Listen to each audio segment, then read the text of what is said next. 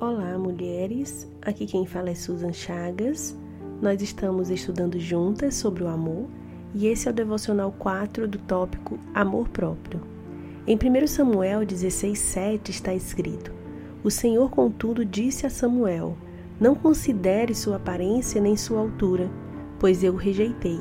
O Senhor não vê como o homem, o homem vê a aparência, mas o Senhor vê o coração.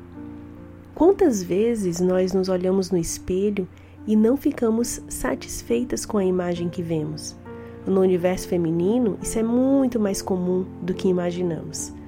A tecnologia, os aparelhos cada vez mais inovadores, os cremes, as massagens que prometem transformar o nosso corpo no corpo dos sonhos são tentadoras.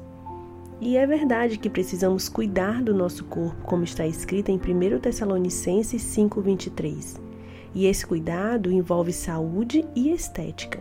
Afinal, não tem nenhum problema cuidarmos da nossa imagem.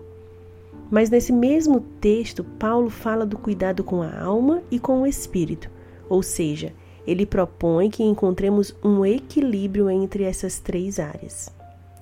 Muitas vezes a imagem que temos de nós mesmas não é verdadeira é fruto de uma rejeição que gerou insegurança e um olhar deturpado da própria imagem. Existem características físicas que podemos e queremos melhorar, claro que sim.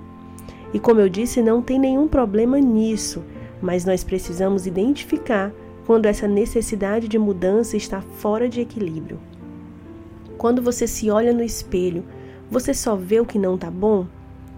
Cuidado, você é obra-prima de Deus, como está escrito em Efésios 2:10. Você perde a paz, o sono, a vontade de viver porque sua aparência talvez não esteja dentro dos padrões? Cuidado, nós não podemos nos amoldar aos padrões deste mundo, mas devemos ter a nossa mente transformada pela renovação do Evangelho. Durante muitos anos eu caminhei com vergonha da cor dos meus olhos eles são visivelmente de cores diferentes. E desde pequena eu escutava: Você enxerga direito? Você nasceu assim? Sua lente caiu? E daí por diante. Se eu pudesse, com certeza eu trocaria a cor dos meus olhos. Uma das únicas coisas no nosso corpo que não é possível mudar. Até que um dia eu me olhei no espelho e disse para mim mesma: Eu me aceito com essa característica. Foi assim que o meu Deus me fez, e ele quis me dar um sinal de que eu sou especial, e essa foi a forma que ele escolheu para me falar isso.